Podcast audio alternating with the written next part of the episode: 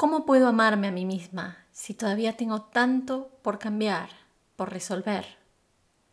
¿Cómo puedo amarme a mí misma si cometo errores y fracaso, si no me gusto, si no he llegado a la mejor versión de mí? Hubo una época en mi vida en la que me odiaba. Literalmente me odiaba. Desde un estado de mayor conciencia miraba para atrás y pensaba, ¿Cómo pude haber sido esa persona? ¿Cómo permití que eso sucediera? ¿Cómo llegué hasta ese punto? Después entendí que llegar a ese punto había sido tan necesario como imposible de evitar. Necesitaba ese punto extremo, necesitaba ese quiebre total. Hoy me miro, miro para atrás, con mucha compasión con el amor y sabiduría de quien entiende que ese punto extremo fue necesario y que un error no es condena, sino un portal a profundos descubrimientos. El punto es animarse a entrar en el terreno de descubrirnos para poder cambiar.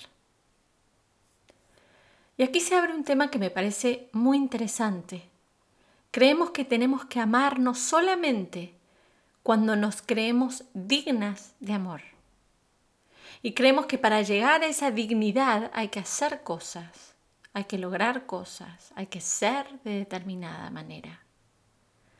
Decimos, seré digna de mi amor cuando baje 5 kilos, o seré digna de mi amor cuando logre embarazarme, o seré digna de mi amor cuando termine la carrera o cuando consiga ese trabajo. Y este es el momento en el que usamos el amor propio como una nueva forma de autocastigo y una nueva presión social la productividad del amor propio. Cumplir con una lista de requisitos para ser amada.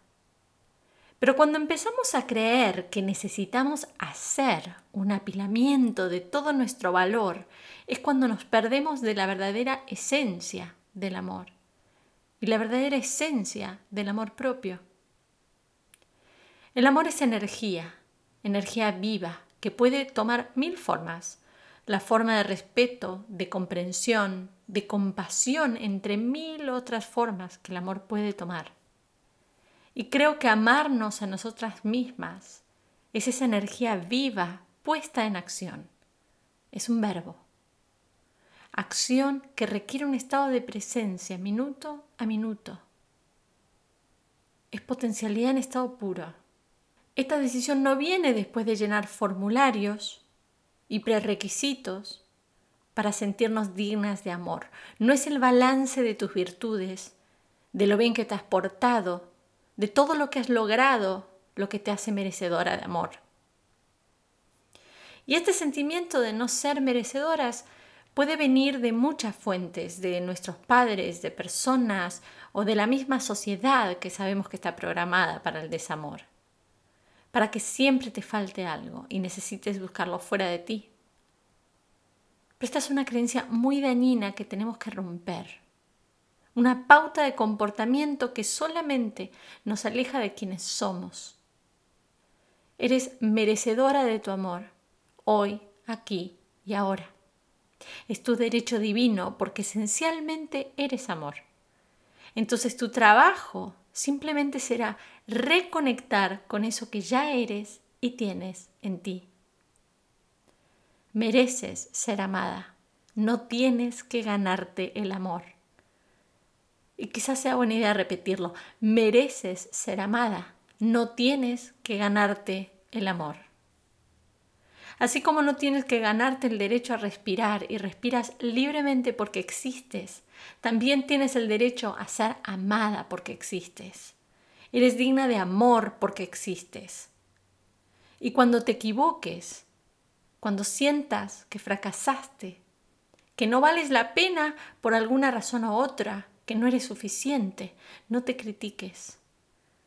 Criticarte no cambia ningún suceso del pasado y solamente genera más pensamientos negativos que siguen recreando escenarios negativos. Acuérdate que cada pensamiento que tienes es creativo y está creando tu realidad. Cada palabra que dices es un hechizo que estás lanzando al universo para que después tome forma en algún nivel. Y te recuerdo que nunca has hecho nada mal y que haces siempre lo mejor que puedes, hasta que encuentras una mejor manera de manejar la situación, a la cual probablemente no hubieras accedido si no te hubieras equivocado. Entonces olvida el error y recuerda la lección. No has fracasado, has obtenido un resultado y si no es el deseado, siempre puedes hacer algo diferente para obtener un resultado diferente. Éxito y fracaso son solo juicios. Lo más importante es enfocarte en tu propósito. Amarte es la acción de ser amable contigo, compasiva, respetuosa.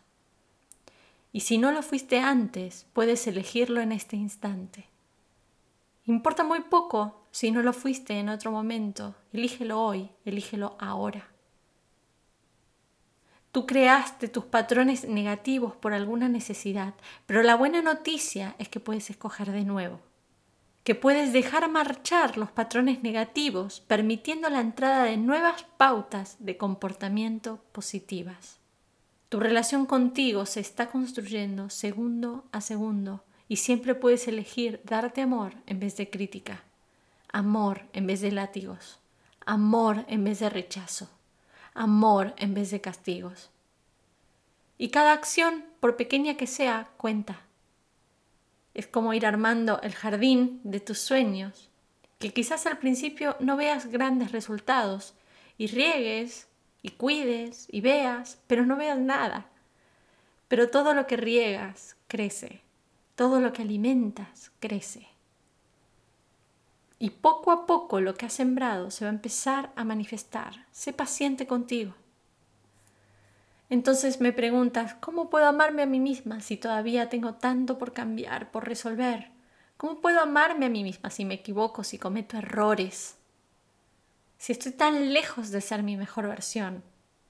Entonces yo te digo que las partes que más rechazamos de nosotros están ahí para una sola razón, para que podamos amarlas. Porque para poder estar en paz con nosotras mismas, lo único que necesitamos es amarnos. Porque cuando nos amamos no nos hacemos daño y cuando nos amamos no hacemos daño a otros. Entonces, para empezar a poner en acción el amor propio, aún cuando no te sientas merecedora de amor, pregúntate cada mañana, ¿Qué puedo hacer por ti hoy para hacerte sentir bien? Recuérdate a ti misma que te amas, que estás ahí para ti. No lo pienses, te necesitas. Ve y hazlo.